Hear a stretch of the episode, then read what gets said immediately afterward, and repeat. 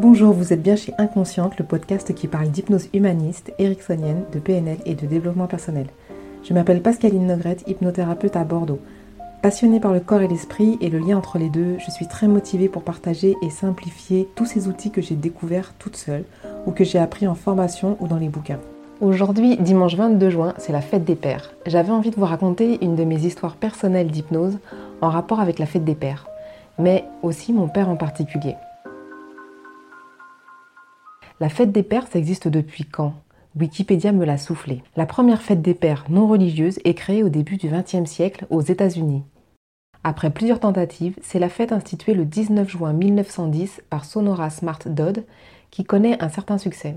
L'institutrice, regrettant qu'il n'existe aucun jour dédié au père, contrairement à la fête des mères, a le désir de rendre hommage à son père qui avait élevé seul ses six enfants après la mort de son épouse. Son choix initial était de célébrer cette fête le 5 juin, jour anniversaire de son père, mais le pasteur l'avertit qu'il n'aurait pas le temps de préparer son sermon spécial pour cette occasion. Aussi, une autre date fut choisie, le troisième dimanche de juin.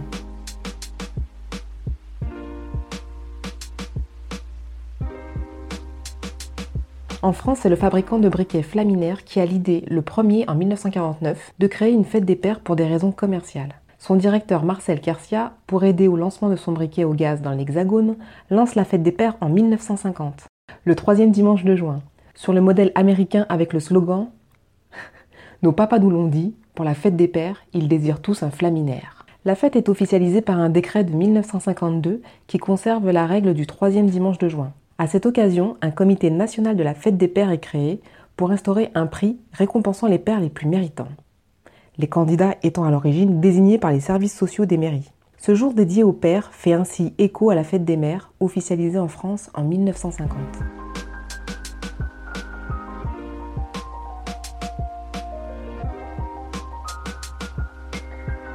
Trois citations. Geneviève Bercillan, le père est un miroir dans lequel la petite fille, puis l'adolescente, peut discerner les prémices de la femme qu'elle deviendra. Auguste Strindberg. Telle est la position ingrate du père dans la famille, le fournisseur pour tous et l'ennemi pour tous. Yamensky. Le grand frère peut remplacer le père, non pas en autorité, mais en exemplarité.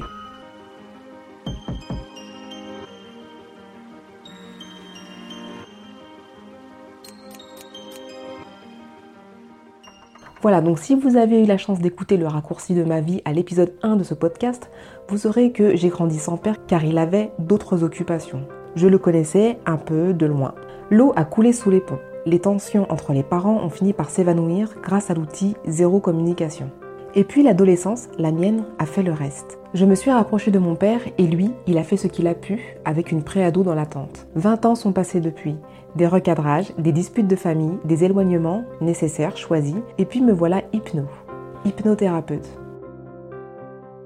J'ai devant moi une jeune femme en consultation qui a des difficultés avec son père, et là, je me complais à lui dire que pour moi, va bien. Le temps a bien fait les choses, et que nous sommes maintenant, mon père et moi, très au clair, que nous avons grandi, évolué, et que je suis complètement sereine face à cette relation d'amour. Ok, donc la séance se passe, quelques patients, et voilà ma journée terminée.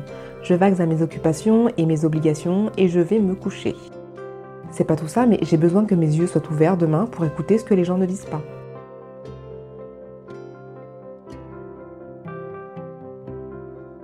Je m'endors et je rêve, ou plutôt je cauchemarde. J'ai 37 ans et pourtant me voilà retournée dans l'appartement où j'ai emménagé à l'âge de 6 ans. Depuis ma chambre d'enfant, je ne vois plus la cuisine, mais une énorme façade de château fort avec deux petites portes.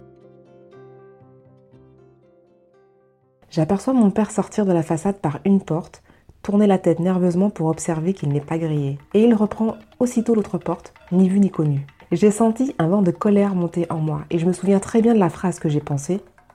Tu ne vas pas t'en sortir comme ça. Mon rêve continue. Je me mets à la poursuite de mon père et j'arrive sur un sentier. Je cours presque. Et là, j'observe un terrain presque déserté, seulement un bâtiment comme bombardé. Il ne reste plus que les quatre piliers aux quatre coins. Il n'y a plus de mur. Le soleil est à son zénith. Des voilages blancs sont accrochés entre les piliers et se gonflent de vent chaud. Que de symboles masculins. J'entre dans ce lieu. Mon père est assis au fond, serein, derrière une grande table recouverte de paperasse. Je laisse exploser ma colère en m'avançant vers lui. Je saisis maladroitement toutes ces feuilles blanches pour lui jeter au visage. Et comme si cela ne suffisait pas, je saisis la table par le dessous et je la renverse. Fin du cauchemar, je me réveille en sueur et le cœur à fond. Je ne comprends pas sur le coup. Et puis je fais le rapprochement avec mon discours bien propre de la veille. Mon inconscient m'aurait-il rappelé à l'ordre? Pour me sonner les cloches, sûrement, et me rappeler que les blessures de l'enfance ne sont pas apaisées. Ma partie consciente s'était arrangée avec la vérité, celle qui est jolie à raconter. Ma partie inconsciente a remis les choses à leur juste place. Une sonnette de rappel. Que faire de tout ça? Il n'est jamais trop tard pour bien faire.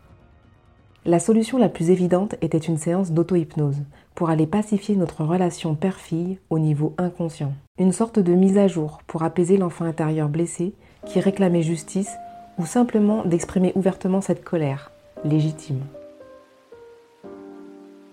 Je vous rappelle nos trois citations spéciales faites des pères.